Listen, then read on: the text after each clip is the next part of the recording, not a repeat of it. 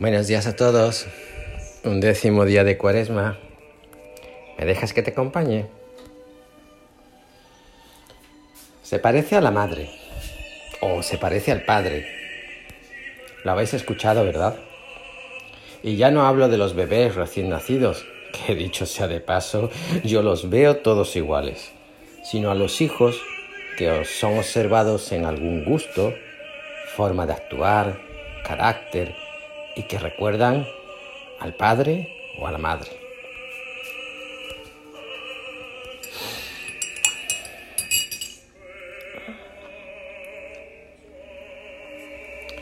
Sed perfectos como vuestro Padre Celestial es perfecto.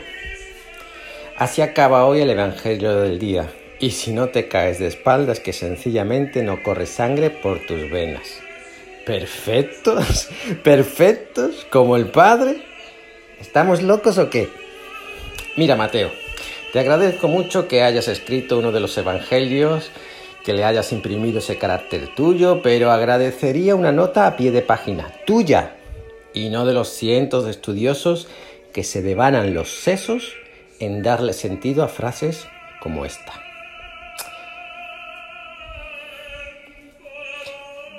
Pero qué curioso, en mi pataleta quizás está la clave. Devanarse los sesos. Y es que es así literalmente, así. Nos devanamos los sesos en ser perfectos. Perfectos al mundo, perfectos en nuestras relaciones, perfectos en nuestro trabajo, perfectos en las redes, perfectos en nuestra religiosidad, vivida de puertas para afuera. Y así andamos, tan perfectos, incluso en nuestra lucha contra la pobreza, que llega un momento en que sencillamente no damos para más. Y no damos para más porque sencillamente nos devanamos los sesos, la cabeza, y no el corazón.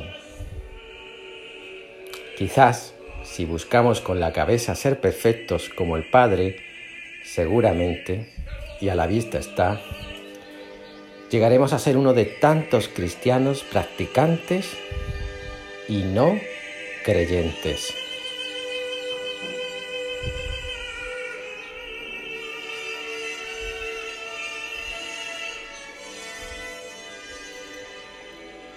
Uno de tantos que aparca a Dios a un lado para erigirse Señor de su propia vida, en la que priman, por supuesto, sus virtudes, sus proyectos, su forma de hacer, sus costumbres religiosas, su misa. Es muy fácil llegar a esto. Tan fácil que muchos en eso estamos, ¿verdad?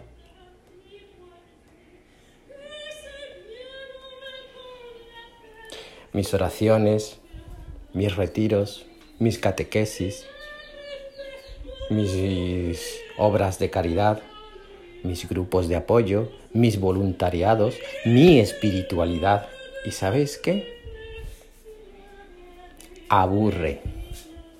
Todo esto aburre a Dios. Aburre a un Dios que en la inmensidad de su amor se hizo hombre como muestra inequívoca de su alianza con el hombre. Se hizo hombre en el deseo irrefrenable de pastorear a un pueblo hermosamente imperfecto. Se hizo hombre para recordar al hombre precisamente su vocación y destino, su origen y su esencia la divinidad.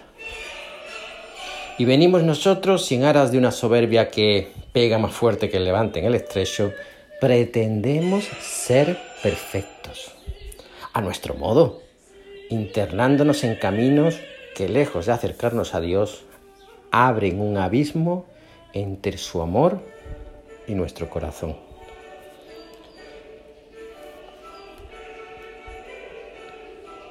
Quizás si dejásemos a un lado nuestra arrogancia y la cabeza, podamos empezar a sentir desde el corazón el ser perfectos, que no es otra que imitar a Cristo en su amor al Padre. Imitarlo en su amor al Padre, que no es otra cosa que su amor por los hombres. Esa es la clave. Mirar, hacer, sentir y vivir desde el corazón. Un corazón abierto a Dios, un corazón que se reconoce imperfecto y que no pretende dejar de serlo, sino sencillamente amado en inmensidad. Un corazón vuelto hacia Dios, predispuesto a ser suyo en cada día, consciente de su fragilidad, de su imperfección, es un tesoro, una perla, un tesoro para el dueño de la viña. En él Dios se recrea al encontrar refugio y asiento en las heridas propias de un hombre lastimado por la vida, empecinado en su proyecto y encumbrado en su bondad, entre comillas. Pero solo hay una bondad y esa bondad proviene de Dios. Un Dios que la regala en un deseo ardiente de que nosotros lo imitemos y regalemos esa misma bondad, ahora sí, desde el corazón, y no desde la cabeza.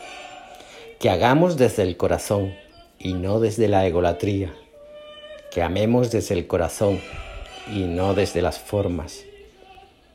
Esteban, mientras recibió una furiosa lluvia de piedras, oró por sus enemigos, los perdonó como Jesús en la cruz y ahora mismo tiene como compañero en el cielo al joven Saulo que aprobaba su ejecución. Lo que nos enseña Jesús, su gran lección a los cristianos, es que debemos imitar la forma de proceder del Padre. Es nuestra norma de vida, la única a la que debemos ceñirnos, la única que debe marcar nuestros pasos, la única capaz de, casi de forma imperceptible, sanar nuestras heridas más profundas, haciendo precisamente aquello que pareciera lo contrario para curarlas. Dejar de mirarlas y mirar las del otro. Dejar de lamerlas y besar las del otro. Dejar de atesorarlas y regalarse a las del otro.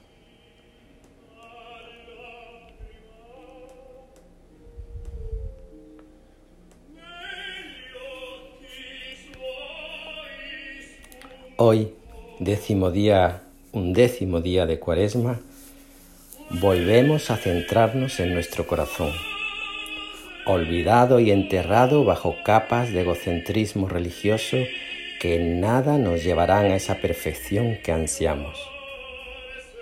Hoy, un décimo día de cuaresma, nos reconocemos tan imperfectos y tan agraciados que sería hermoso volver nuestro corazón a la bondad de las bondades y sencillamente tener el descaro, la chulería de decir, hoy te voy a imitar porque te amo.